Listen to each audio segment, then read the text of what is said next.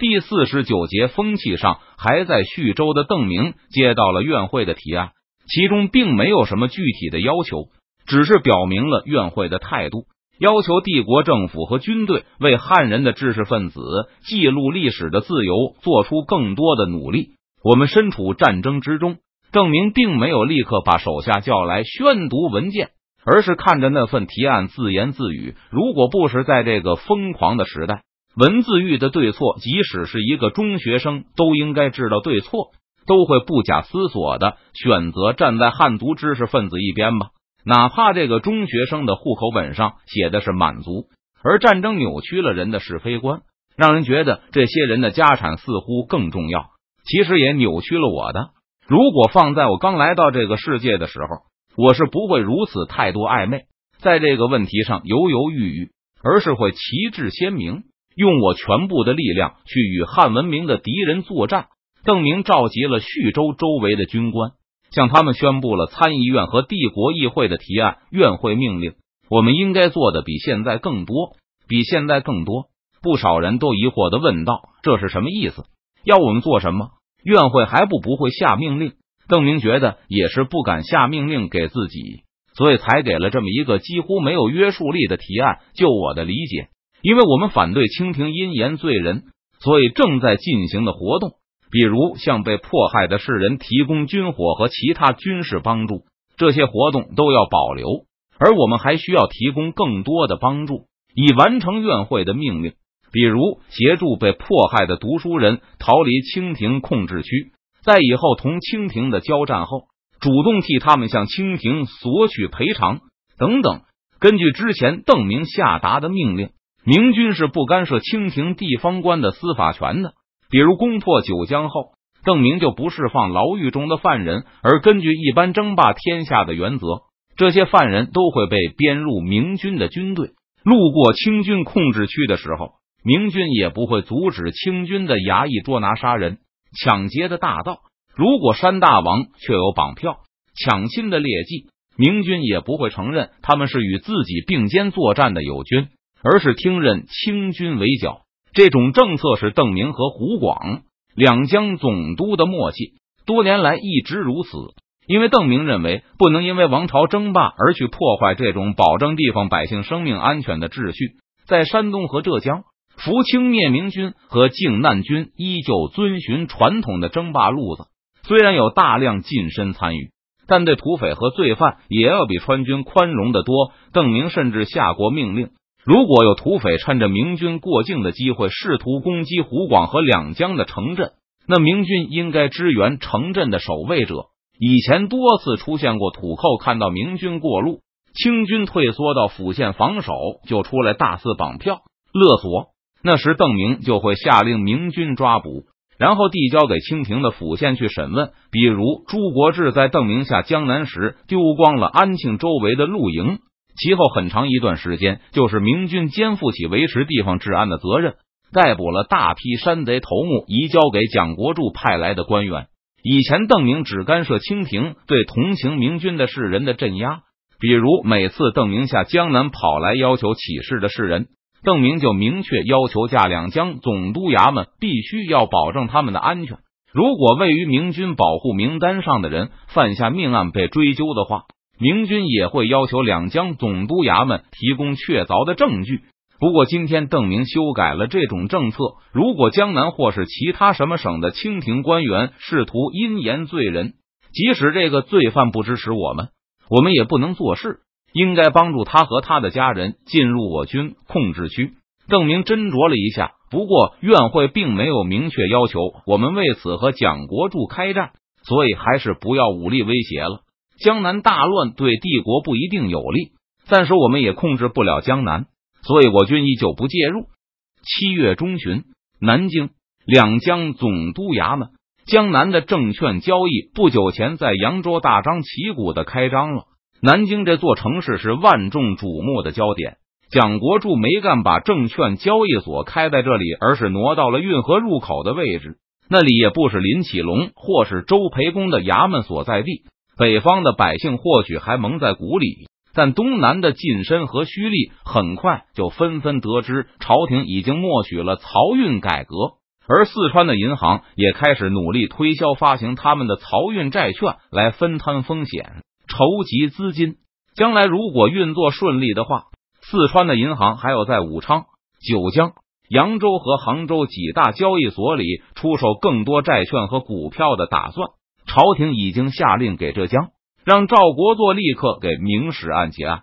一个幕僚向蒋国柱报告道：“这次朝廷彻底推翻了之前的结论。”皇上和太皇太后下达了圣旨，一旨宣布大清尊重中国和儒家传统，对之前历朝阴言罪人的行为深恶痛疾。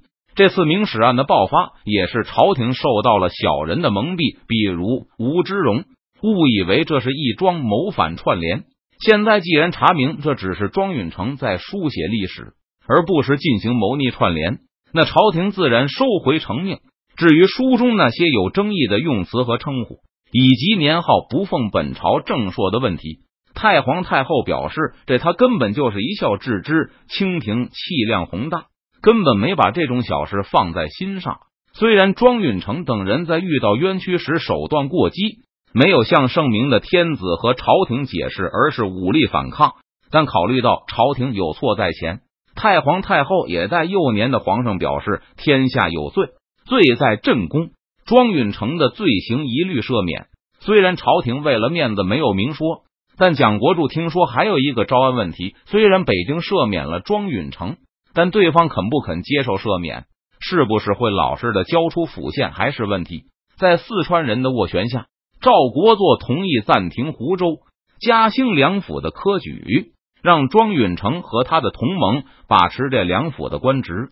等到什么时候，庄允成等人觉得放心了，同意交出被他们窃取的府县衙门了，那湖州和嘉兴的科举才可以回复，这两府的士人也才能出去做官。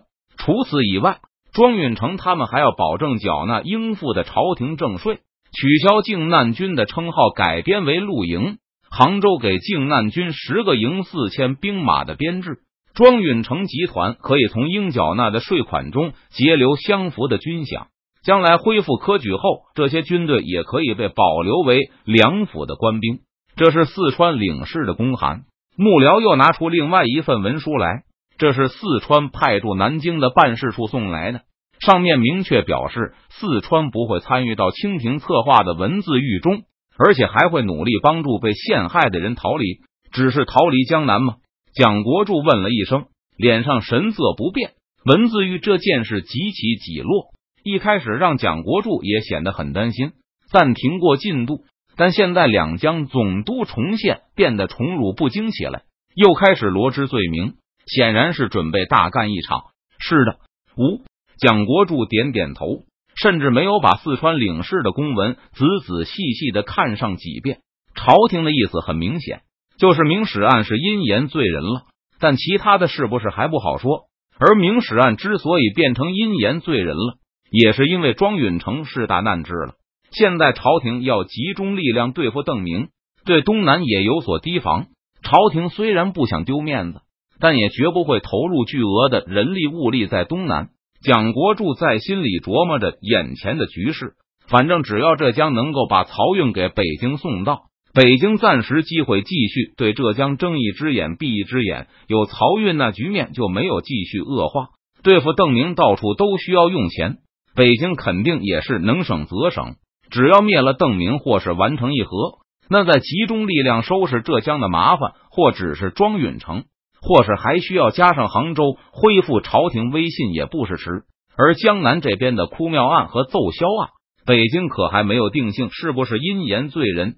蒋国柱已经彻底想明白了，只要这两案的涉案人没本事闹得和鱼期，庄允成那么大。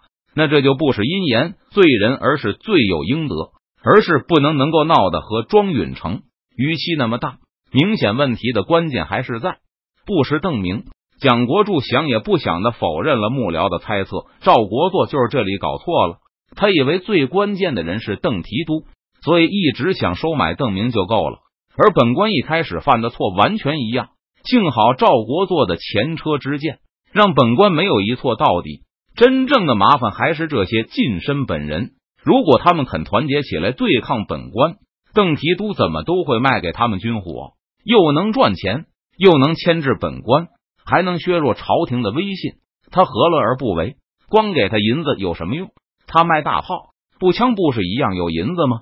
蒋国柱扫视了幕僚们一眼，对他们说出了自己苦思所得。但如果这些近身不团结起来抵抗，那邓提督也不会派兵替他们出头。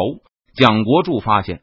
在这个问题上，成都和北京的态度实际是完全一样。如果近身闹大，北京就招安，成都就支援；如果近身束手就擒的话，北京就要江南将其定罪，部分抄查的家产上缴朝廷，而成都回来推销债券。所以，奏销案的人员名单应该用新的办法来定。蒋国柱以前制定名单的原则是：有钱，对朝廷不敬。有过逃税行为，对大明；而蒋国柱拿出来的新原则是：没买邓明的枪，没有反抗，凡是和四川有联系的近身，一律不列入名单。